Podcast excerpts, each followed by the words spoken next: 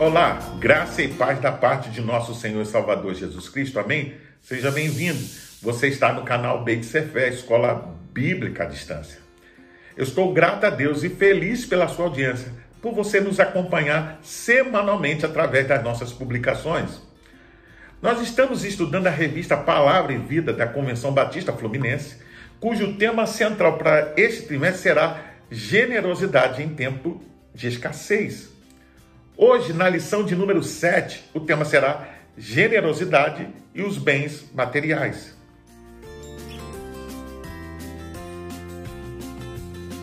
Os bens materiais podem constituir uma grande tentação às pessoas.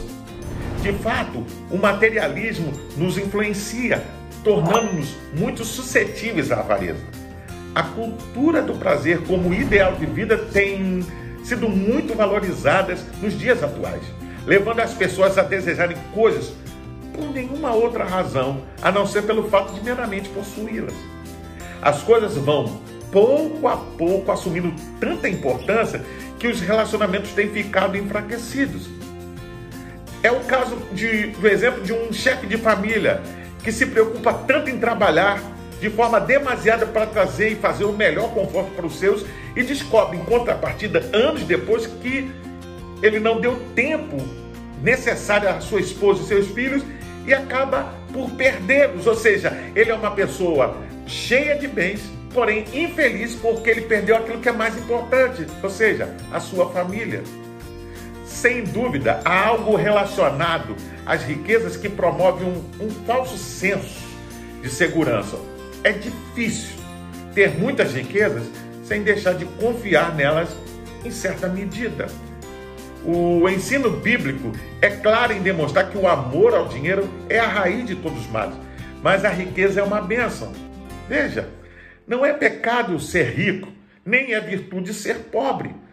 A riqueza adquirida com o trabalho honesto e com a bênção de Deus é uma oportunidade para servir ao próximo. Vamos ler a Bíblia em 1 Timóteo, capítulo 6, versículo 17 ao 19. Ordene aos que são ricos no presente mundo que não sejam arrogantes, nem ponham sua esperança na incerteza da riqueza, mas em Deus, que de tudo nos provê ricamente para a nossa satisfação. Ordene-lhes que pratiquem o bem, sejam ricos em boas obras, generosos e prontos para repartir. Dessa forma, eles acumularão um tesouro para si mesmo, um firme fundamento para a era que há de vir e assim alcançarão a verdadeira vida. Vamos orar? Senhor, mais uma vez nós nos colocamos diante da tua presença e te pedimos, ó Deus, que o teu Espírito Santo possa iluminar a nossa mente para que possamos compreender ah, esta lição, mas também possamos aprender com ela para aplicá-la na nossa vida. Abençoa, ó Pai, os nossos ouvintes, aqueles que terão acesso a esse vídeo, ó Pai, e a lição que nele, que está contida nele. É a nossa oração e assim fazemos em nome de Jesus. Amém.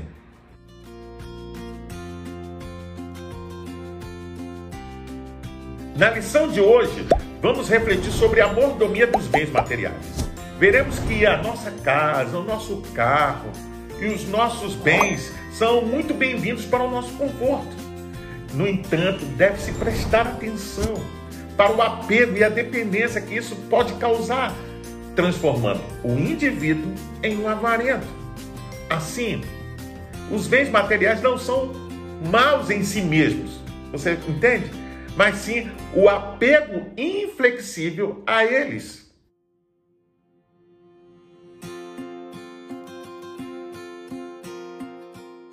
O apóstolo Paulo fez um apelo aos irmãos de Corinto. Entretanto, Busquem com dedicação os melhores dons. Passo agora a mostrar-lhes um caminho ainda mais excelente. Você pode conferir isso em 1 Coríntios, capítulo 12, versículo 31. As tentações são camufladas para nós naquilo que nos dão prazer e conforto. Elas se apresentam para nós como descanso daquilo que é a nossa obrigação e dever. Somente com discernimento espiritual por meio da reflexão na palavra e da oração, podemos encontrar o escape e vencer as artimanhas do inimigo. Vamos ler a Bíblia em Lucas capítulo 12, versículo 15. Cuidado, não ande sempre querendo o que vocês não têm, porque o valor da vida que alguém tem não depende da quantidade de bens que possui. É muito fácil deixar que as coisas materiais dominem nossa vida. Diariamente somos bombardeados pela mídia com propagandas prometendo felicidades em produtos que nem sempre podemos ou precisamos comprar. Até mesmo prometem alguma experiência estimulante que trará uma suposta realização pessoal. Assim, muitos são levados pela roda do consumo para logo em seguida, insatisfeitos, desejarem algo mais. No comentário da Bíblia Viver, Jesus diz que a boa vida não tem nada a ver com o fato de ser rico. É exatamente o oposto do que, em geral, diz a sociedade. Os publicitários gastam milhões de dólares para fazer-nos acreditar que, se comprarmos cada vez mais de seus produtos, seremos mais felizes, viveremos mais cômodos, como você reage à pressão constante do consumo? Aprenda a desprezar seduções custosas e concentre-se no que em realidade é o bom na vida. Viva em comunhão com Deus e faça a sua obra.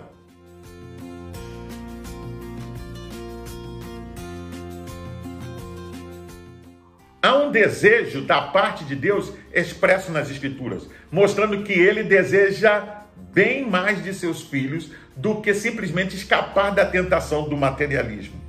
Deus deseja que experimentemos uma alegria verdadeira. Lembrando as palavras do próprio Senhor Jesus, que disse: há maior felicidade em dar do que receber. Atos 20, versículo 35. A generosidade e o egoísmo não podem coexistir. Vamos ler a Bíblia em Provérbios, capítulo 11, versículo 24 ao 25 a quem dê generosamente e vê aumentar suas riquezas. Outros retêm o que deveriam dar e caem na pobreza. O generoso prosperará. Quem dá alívio aos outros, alívio receberá. O comentário bíblico Beckham diz que estes dois versículos apresentam um paradoxo. Passamos a ser ricos ao ser generosos. O mundo diz que devemos guardar todo o possível, mas Deus abençoa aos que dão com liberalidade de suas posses, tempos e energia. Quando damos, Deus nos supre cada vez mais para que demos mais também. Também dar nos ajuda a obter uma perspectiva de nossas posses. Para começar, damos conta de que nunca foram realmente nossas, mas sim de Deus, que nos deu a fim de utilizar para ajudar os outros. O que obtemos então ao dar aos outros? Liberdade da escravidão de nossas posses, o gozo de ajudar aos outros e a aprovação de Deus. Temos o exemplo das igrejas da Macedônia que estavam passando necessidade. Num primeiro momento, poderiam parecer que os membros não estivessem dispostos a doar. Porém, pela graça de Deus, eles não apenas se dispuseram a doar, mas contribuíram além do que podiam ficaram felizes em poder ajudar os irmãos de Corinto, embora estivessem vivendo em extrema pobreza. Que exemplo de corações generosos, transformados pelo poder do Evangelho. Essa atitude dos cristãos da Macedônia está em total contraste com o materialismo egoísta que é constatado hoje na vida de muitos, quando se permite dominar pelos bens materiais, encolhendo suas mãos para a assistência dos desesperados que o exemplo dos macedônios sirva de exortação para nós em relação ao repartir com os necessitados. Você se percebe generoso ao dispor de algo em função de outra pessoa. Somente cristãos cheios do amor de Cristo poderiam ter feito o que fizeram. E esta é a arma capaz de enfrentar a ganância, o amor altruísta no coração, para expulsá-lo de vez e substituí-la pela generosidade.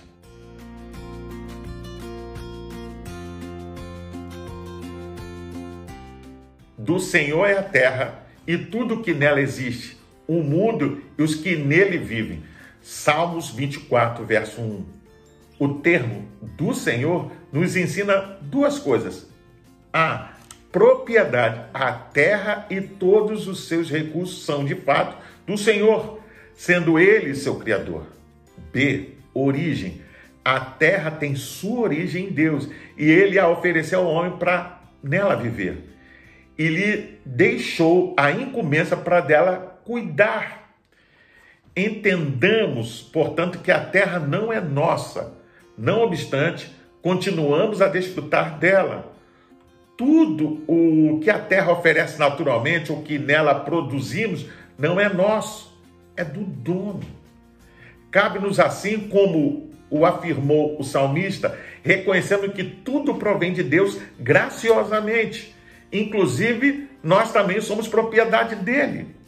Uma percepção sábia é a de que muito do que alcançamos na vida tem a ver com a participação de outros. É justo, então, partilhar sempre que possível e necessário. Precisamos nos despertar para a responsabilidade de olhar para o próximo com generosidade.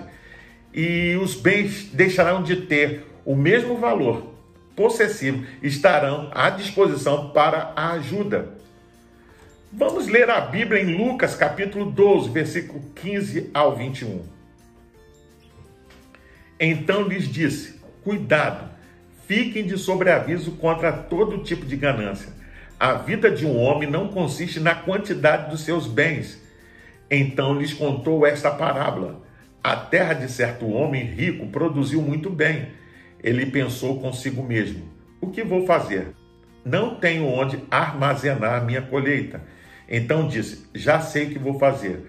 Vou derrubar os meus celeiros e construir outros maiores, e ali guardarei toda a minha safra e todos os meus bens.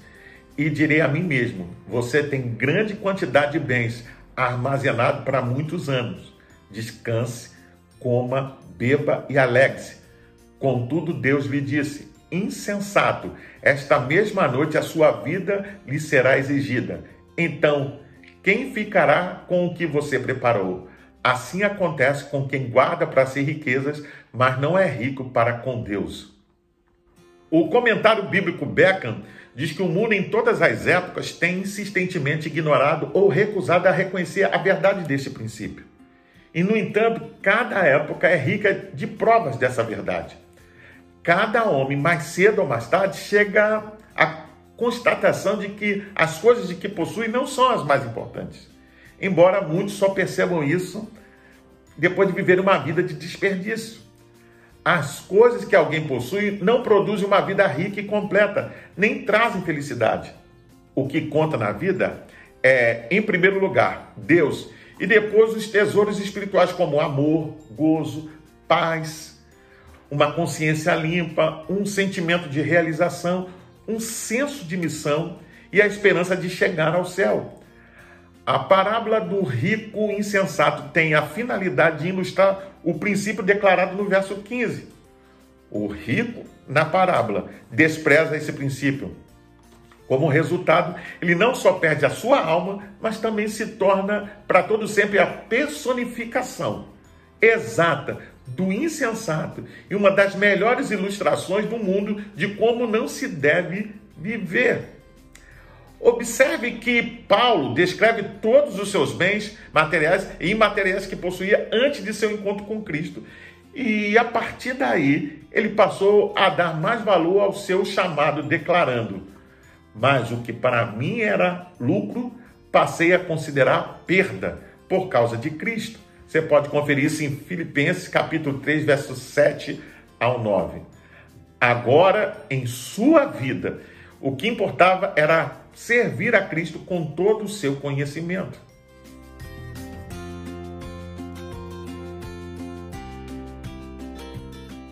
O texto de Lucas, capítulo 12, versículo 16 ao 21, é o retrato do que o egoísmo provoca no coração humano, a vaidade. Jesus lembra aqueles que estão à sua volta de que a vida tem um fim e dela nada se leva. Por mais preciosos que sejam os bens alcançados, quanto mais se tem, mais se quer. Uma pessoa avarenta será sempre alguém insatisfeito. tudo que alcançar ainda será pouco. Veja a matemática do apego aos bens: ganância mais avareza mais a vaidade igual a insatisfação. Com uma atitude assim, seus olhos se fecham para a realidade espiritual que rege a existência humana. Este é um bom momento para você refletir sobre a eternidade. Vamos ler a Bíblia em 2 Coríntios capítulo 4, verso 18. Portanto, não olhamos para aquilo que podemos ver atualmente, as dificuldades que nos rodeiam, mas olhamos para frente para as alegrias do céu que nós ainda não vimos. As aflições logo desaparecerão, mas as alegrias futuras durarão eternamente. Este versículo mostra uma verdade preciosa para o cristão. Nós vivemos pela fé, não pela visão. A fé vem pela palavra de Deus e capacita o cristão a ver coisas que não podem ser vistas. Você pode conferir isso em Hebreus capítulo 11, versículo 1 ao 3. As coisas do Senhor são eternas, enquanto as coisas pelas quais o mundo vive e morre são temporárias, transitórias. O mundo acha-nos loucos por ousarmos crer na palavra de Deus e viver de acordo com a vontade dele. Nosso coração é ávido por valores mais altos, por isso rejeitamos as coisas que os homens cobiçam. Salomão adverte a brevidade da vida e nos estimula a fazer tudo o que for necessário nesta vida para abençoar a vida das pessoas. Faça bem feita qualquer coisa que você tiver que fazer. Depois da morte, para onde você vai, não se pode fazer planos, nem trabalhar, nem aprender, nem ganhar novos conhecimentos. Eclesiastes 9, verso 10.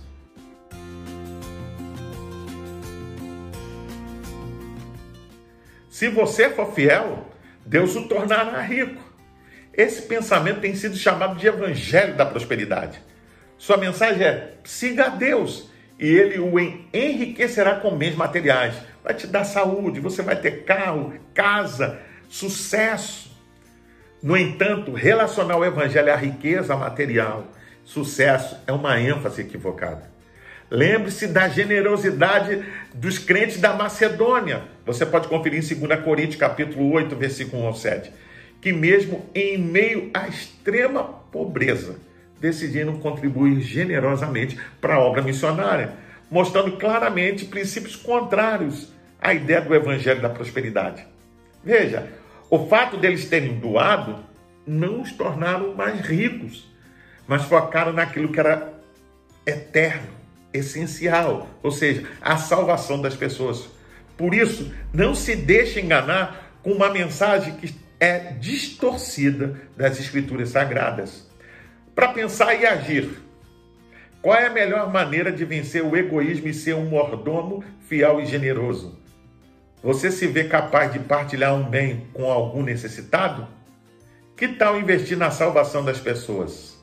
Eu convido você a fazer a leitura diária que vai de segunda até domingo, onde você vai encontrar diversos textos que vão te ajudar a entender e a compreender melhor esta lição. Você pode ter acesso à revista Palavra e Vida da Convenção Batista Fluminense. Basta acessar o link que vai estar na descrição deste vídeo.